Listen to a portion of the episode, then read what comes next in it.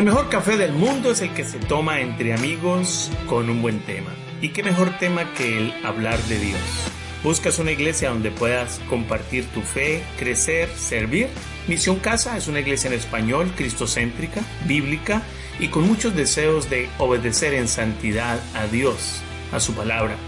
Misión Casa es tu casa, Misión Casa es tu iglesia.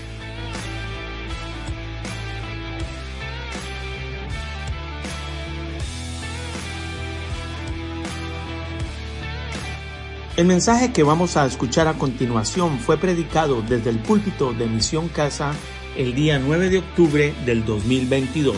Sean todos bienvenidos. Aconteció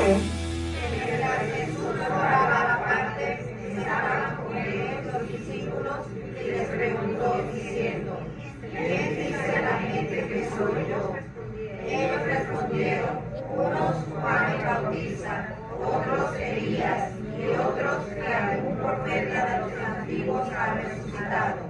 Él les dijo, ¿y vosotros quién decís que soy? Entonces Entonces respondiendo Pedro dijo que el Cristo de Dios. ¿Qué más duro? ¿Quién? El Cristo de Dios. Aleluya, cuento para siempre, familia. El tema de hoy es, eh, lo titulé, ¿quién es este? ¿Quién es este? Interesante pregunta, ¿no? Durante el capítulo 9 encontramos dos personas que hacen esta pregunta. ¿Quién es este? En este caso, aconteció que mientras Jesús, ¿qué estaba haciendo según el versículo 18? Jesús oraba aparte. Se acercaron los discípulos de él y les preguntó diciendo, ¿quién dice la gente que soy? ¿Quién está haciendo la pregunta ahí? Jesucristo. ¿Quién dice la gente que soy yo? Ellos respondieron, unos dicen que tú eres Juan el Bautista, otros dicen, Señor Jesús, que eres algún profeta de los antiguos que ha resucitado. Él les dijo, ¿y vosotros quién decís que soy yo? No los de afuera, sino los que caminan conmigo ¿quién decís que soy yo? Entonces, respondiendo Pedrito siempre al frente, ¿no? Que camine en el agua, Pedro, vale. Que ¿quién dice? Conteste usted, Pedro. Pedro dice lo siguiente, el Cristo de Dios. Tremenda respuesta, según Lucas. Así que, hermanos, familia, es una pregunta que espero que ustedes hayan tenido que contestarse en la conciencia o en la corte de su conciencia, porque esta pregunta es personal. ¿Quién es Jesús? Para ti. Si fuera un examen sacan 100. Pero esta respuesta que dio Pedro no fue, no fue únicamente bien respondida, sino verdaderamente espiritualmente revelada. No es para pasar el examen, no es para que el pastor, para que el pastor diga, uy, contestaron bien, sino es algo personal que define cómo camina usted afuera con los problemas, con los temores, con las angustias, con las tentaciones, con la manera de llevar una vida piadosa, con la manera en que usted se para firme en sus convicciones. Usted puede decirlo, pero no es solamente decirlo. Lo que dijo Pedro era una convicción de muerte, una convicción de vida. Lo que Pablo dijo, para mí el vivir es Cristo y el morir es ganancia. Eso es convicción. Versículo 7. Herodes el tetrarca oyó de todas las cosas que hacía Jesús y estaba perplejo, porque decían algunos, Juan el Bautista ha resucitado de los muertos. Perplejo, ¿qué es perplejo? Asombrado. Otros, versículo 8, dicen de este hombre de Jesús que es Elías, que ha aparecido Acuérdense que Elías subió, pero ahorita estaba apareciendo de nuevo. Y otros decían que algún profeta de los antiguos había que resucitado.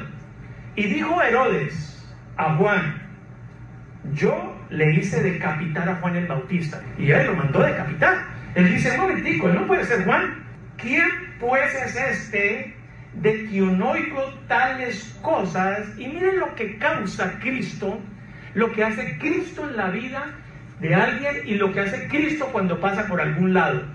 Procuraba que verle. Imposible que Cristo no llame la atención de alguien. Procuramos verle. Hermanos, esta pregunta, ¿quién es este de quien oigo tales cosas? ¿Qué está escuchando la comunidad hoy en Gobrista, en Sacola, en Pace, en Milton, en Navar, en Pensacola Sur de este Cristo? ¿Qué está escuchando la gente de sus bocas? ¿Están causando que, que ellos procuren ver el Cristo que usted vive? Estamos haciendo eco tan grande que la gente está loca por ver quién es este. Hermanos, cuando pasa Jesucristo por un lugar deja huellas. ¿Quién es este que camina por los valles, que atraviesa las montañas, que domina el universo y es llamado Emanuel? Imagínense, este señor está, eh, Herodes, que con poder, atónito de escuchar lo que la gente habla de Jesús. ¿Quién es este que restaura vidas, que sana heridas, que, que es agua de vida, que trae maná para comer, que multiplica los panes? ¿Quién es este que camina sobre el mar? Calma las tormentas, sana a los ciegos con saliva. ¿Quién es este que transforma las vidas, que restaura y no deja sufrir a su pueblo? ¿Quién es este que en momentos, eh, que en estos momentos escucha caminar por Galilea? ¿Quién es este? Yo quiero conocerle. ¿Quién es este que perdona los, los, pecados, que regenera, santifica, que da alegría? ¿Quién es este que da esperanza, confianza, que da un pacto? ¿Quién es este que dicen que como Él no hay más, que purifica? ¿Quién es este que dice que trae la gracia de Dios? Esa es la inquietud de Herodes. ¿Quién es este? Yo quiero verle. No es Juan, yo lo maté. No es Elías, debe ser alguien más que Elías. ¿Quién es este? Pero lamentablemente las respuestas las encontramos erróneas. Es Juan el Bautista. Es Elías. Es un profeta. Y hoy día la sigue, sigue sucediendo. Gente que está desesperada por conocer de Jesús. Dicen, es un pastor, es un evangelista. Pero nunca apuntan a Cristo. Es grandes hombres de Dios, hacen milagros, sanan, llevan la palabra, pero no predican a Cristo, sino se predican a sí mismos. Y seguimos en el mismo error de esta multitud que Herodes queriendo saber no encuentra la respuesta correcta. No nadie dijo es Jesucristo, sino es un hombre que resucitó. Lamentablemente no dijeron es Jesús, Jesús. Hermanos, Herodes el tetrarca camina todavía en el siglo XXI y desesperado quiere conocer a Jesús, el Jesús que muchos de ustedes ya conocen, perplejos, anhelando conocer lo que nosotros conocemos ya, se nos fue revelado. Familia, Herodes procuraba verle, pero la ignorancia de este pueblo no le daba una, una razón concreta. Hay gente de la verdad, pero hay mucha ignorancia todavía en las personas que por muchos años caminan con el Señor, no saben quién es Jesús. Porque todavía no lo tienen en su corazón, porque todavía no viven a Jesucristo, porque todavía es una teoría. Hermanos, a mí me encanta algo que hace unos dos años escuché y que dije, wow, un momento, espere, esto casi me derrumbo. Y un hermano mío me dijo, Gabriel, yo ya no creo en Jesús. Dijo, oh, espere, espere, un momentico, ¿cayó usted de la fe?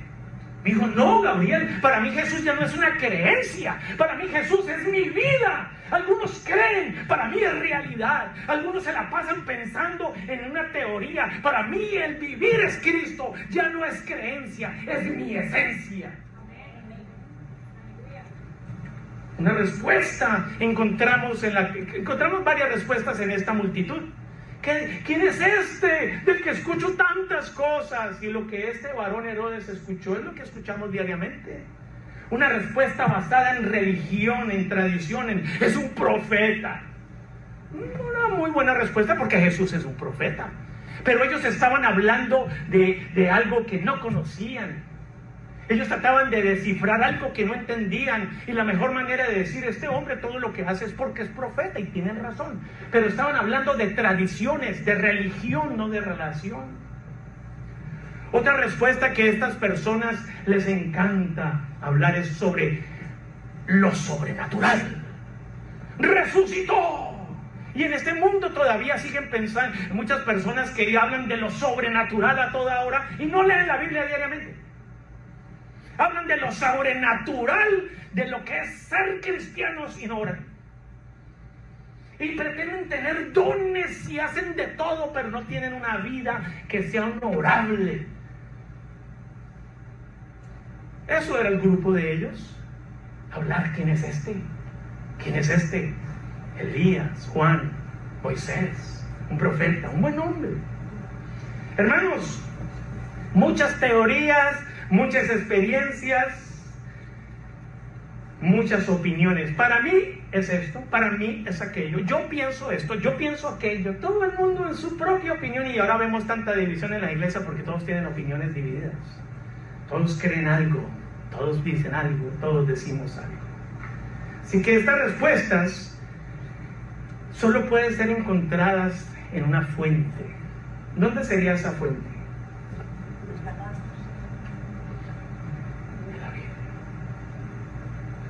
Aquí está la respuesta de quién es este. Jesucristo. Debe ser bíblica, hermanos, nuestra respuesta.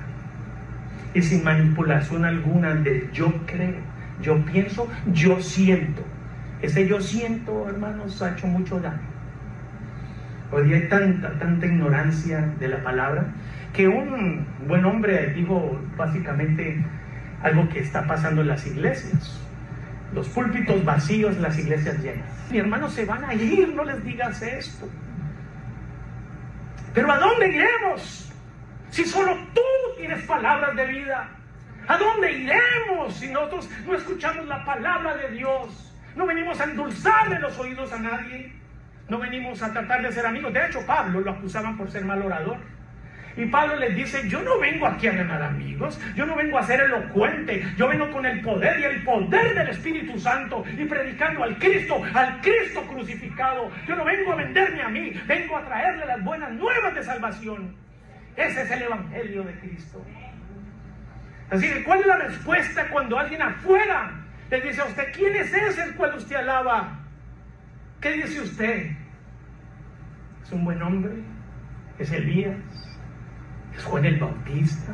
¿Es un profeta? ¿Es un evangelista? Hermanos, hoy día hay tanta, tanta ignorancia. La ha habido mucho, siempre la ha habido, ¿no? ¿Qué significa la palabra proclamar? ¿Qué significa proclamar la palabra? literalmente significa dar a conocer. Cuando, cuando Pablo nos dice que proclamemos la palabra de Dios, es que la demos a conocer, que la, que la soltemos, la tenemos, que la hagamos pública afuera, que no se la guarde, que nadie prende un bombillo y lo esconde debajo de una cama, que no es no, es imposible no compartir lo que hoy estamos recibiendo con estas personas que están escuchando de ese gran Jesús es hacer pública. ¿Quién, se acuerda de ustedes de la campana de su pueblo? Tilín, tilín. ¿A qué horas sonaba la campana en su pueblo? Yo me acuerdo. Estaban anunciando que había misa, anunciando que había algo. Tilín, tilín. Y iba uno, había un anuncio. Yo me acuerdo, en mi pueblo crecí eso en la mañana y en la noche. Tilín. De hecho, yo siempre quise ser acólito. Imagínense yo vestido de blanco, hermoso. Yo siempre quise, de hecho iba a la iglesia y, decía, yo quiero ser padre, yo quiero predicar el evangelio. Yo no sé, desde niño quise, me metía horas extensas a, ver cómo, cómo se podía, y lo practicaba en mi casa. ¿Recuerdan? Yo no sé si en su pueblo les pasa, pero los, el gallo canta en la mañana. ¿Cómo canta un gallo? ¿A qué horas canta el gallo en su, allá en su pueblo? ¿Cinco de la mañana? 5 de la mañana anuncia un nuevo día. Yo estoy igual de gangoso. Anuncia que, que se fue la oscuridad y que llegó el día. Oiga, pero en mi pueblo había un burro. Que cada hora, mi papá me decía, póngale cuidado, Gabriel, ese burro sabe la hora exacta. Y era, y yo miraba 10 en punto. Y yo, eso es casualidad. Y a las 11, 11, burro, todas las 12 horas anunciaba la hora. Y si un burro anuncia la hora, mire lo que dice Isaías capítulo 1, versículo 1, eh, versículo 2 al 4. Isaías 1, versículos del 2 al 4.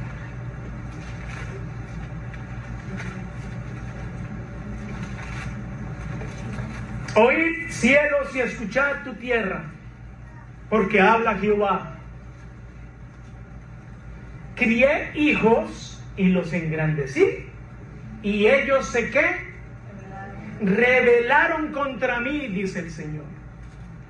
El buey conoce a su dueño y el asno el pesebre de su Señor. Israel, mi pueblo, no entiende mi pueblo no tiene conocimiento. Hermanos, dice el 4, gente pecadora, pueblo cargado de maldad, generación de malignos, hijos depravados, dejaron a Jehová, provocaron a ira al santo de Israel, se volvieron atrás. Hermanos, nosotros conociendo de Jesús no testificamos de Jesús.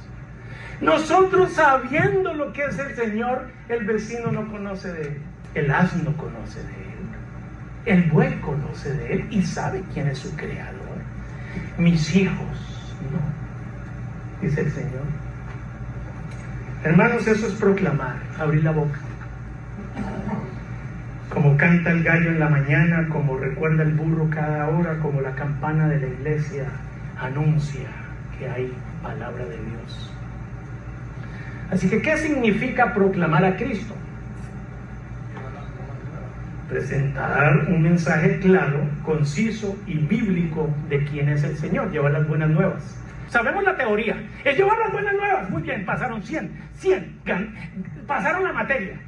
Muy bien, allá afuera, ¿cuántos escucharon del Evangelio? Y no lo digan públicamente, no, yo sí, cada cinco minutos. Piense usted en la mente suya, ¿cuántos escucharon de Cristo de su boca? De sus labios, de lo que Cristo hizo en su vida, de su testimonio, de lo que es Cristo para usted, de lo que es Cristo en usted. ¿Cuántos?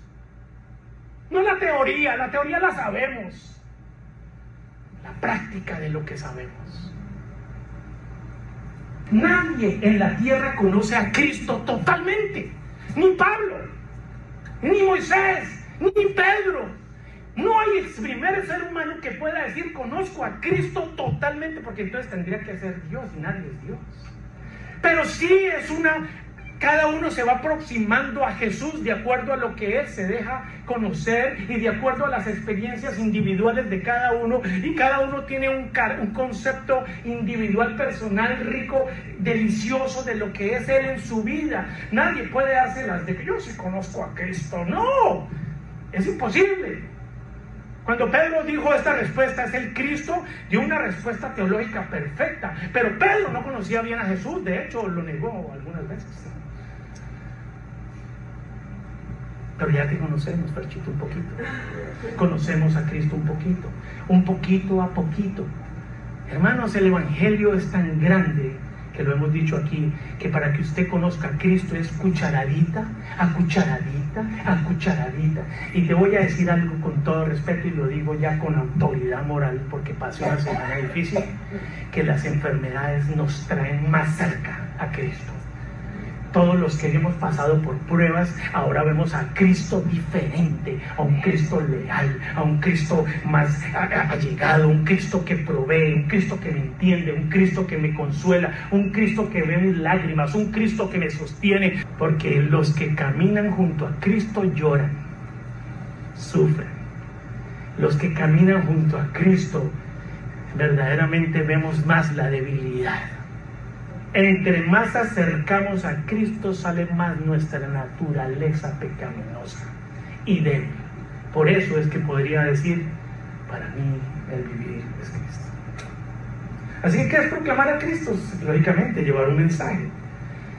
Las grandes verdades y las implicaciones profundas de su persona gloriosa y su obra redentora, consumada en un lugar para los pecadores arrepentidos en la cruz del Calvario. Amén. Miren las palabras de Pablo como él describe a Cristo. Váyase conmigo por favor a Colosenses capítulo 1, versículos 13 al 20. El cual nos ha librado de la potestad de las tinieblas y trasladado al reino de su amado Hijo, está hablando Dios, de Dios. Y luego sí, en el 14, hablando de Cristo Pablo, en quien tenemos que por su sangre el perdón de pecados, reconciliación por medio de la muerte de quién? De Cristo. Ahora dice en el 15, Él es la imagen del Dios invisible, el primogénito de toda creación, porque por Él fueron creadas todas las cosas las que hay en los cielos y en la tierra, visibles e invisibles, sean tronos, sean dominios, sean principados, sean potestades, todo fue creado por medio de Él y para Él. Y Él es antes de todas las cosas y todas las cosas en Cristo subsisten. Y Él es la cabeza del cuerpo que es misión casa, la iglesia. Él es que es el principio, el primogénito de entre los muertos, para que en todo tenga Él la preeminencia, porque por cuanto agradó al Padre que en Él, en Jesús, en Cristo, habitase toda plenitud y por medio de Él reconciliar consigo todas las cosas, así las que están en la tierra como las que están en los cielos, haciendo la paz mediante la sangre de su cruz. Vayan a Mateo capítulo 16 y vamos a ver un poco más ampliada la respuesta. Mateo 16, 16, mientras tomo agua. Respondiendo Simón Pedro dijo, tú eres el Cristo, el Hijo del Dios viviente. El 17 dice, entonces le respondió Jesús ante la respuesta de Pedro, bienaventurado eres Simón, hijo de quién? De Jonás, porque no te lo reveló carne, sabiduría, ni sangre, sino mi Padre que está en los cielos. Entonces pregunta familia, ¿quién es el que verdaderamente puede responder ante una pregunta como la de Herodes y como la de Jesús? Cuando te digan quién es Jesús, el Padre que está en los cielos a través de ti. Tiene que haber una relación personal para poder decir quién es Cristo. Y eso era lo que Pedro tenía una relación íntima porque el Espíritu Santo fue el que contestó en ese momento. Muchos contestan sí muy intelectualmente, es Jesucristo según Juan 1.1 y también en Génesis capítulo 1 dice que el verbo era verbo, eso se lo saben. Pero los que han nacido de nuevo, los que les cambió la vida, los que Dios rescató a través de Cristo del fango. Eh, no pueden decir, veo, veo, yo veo. Siempre hablando de Cristo. Siempre hablando de Él. ¿Qué más puede hacer una criatura nacida de nuevo sino hablar del que lo rescató, del que lo salvó? ¿Quién, quién se puede callar ante tal verdad? Tiene que haber habido una relación de quitar el velo y decir, Cristo es mi Señor, mi Salvador, el Redentor. Él es el enviado, Él es el Mesías para Israel. Él es el Salvador de mi vida. Él es el Santo, Él es el, pan de vida. Él es lo que yo leo todos los días. De lo que, de la abundancia del corazón habla la boca. ¿De qué hablan ustedes? Cuando Dios te aprieta el corazón un poquito, ¿qué es lo que sale? Porque de la abundancia del corazón habla la boca. Usted no puede, por aquí no puede salir fresa si es manzana. De una boca no puede salir agua turbia y agua dulce al mismo tiempo. Aprieta un poquito el Señor nuestras vidas y de la relación que tú tengas con Cristo sale por tu boca. Y lo notan todo el mundo. Así que la respuesta de Jesús no es simplemente teórica, mis hermanos. Es una respuesta que tiene que ser revelada por Dios. Así que Pedro no es que conociera plenamente a Jesús, no, sino que él contestó lo que Dios le reveló, un instrumento de Dios, para que Pedrito, el Pedrito dice, bienaventurado eres Pedro, porque no eres tú el que contestaste. Doblemente bendecido, Pedrito, porque lo que tú dices no te lo reveló tu gran astucia, Pedro, sino te lo reveló mi Padre, la gloria del Padre, no de ti, Pedro. Da gracias por lo poco o mucho que conozcas a Jesús. Pero ten ese deseo ferviente de seguirle conociendo. Anhele conocerlo. No trates de no, no sientas envidia de por qué algunas personas a lo mejor caminan más cerca o más lejos. Esta es tu lucha interna con Él. Tu problema no es competir con el vecino ni con el otro, es que mañana tú conozcas más a Jesucristo que hoy. Que tú de rodillas te vayas a la Biblia y digas, ¿quién es este? ¿Quién es este? ¿Quién es este que hablan muchos? Yo lo he hablado, lo he predicado, pero yo no lo veo. Y dígale sinceramente, Padre, cura mi incredulidad. Yo he predicado de ti, yo he hablado de ti. Sé que eres temeroso mentalmente, sé que odias el pecado intelectualmente, lo sé, pero sigo pecando. Yo sé que tú eres santo, pero yo no soy santo. Padre Santo, revélame a mi alma porque yo intelectualmente paso con cien todas las preguntas, pero mi vida no es el ejemplo que demanda la Biblia. Yo conozco tanto, tanto de la palabra, pero mi vida no es el ejemplo que muchos quieran decir quién es este que te, que te gobierna a ti. Hermanos, dejemos de pecar, pero no podemos hacerlo si no hay una revelación de Cristo. Porque solo el Padre puede revelarnos pecado, justicia y juicio a través del Espíritu Santo que nos lleva a Cristo.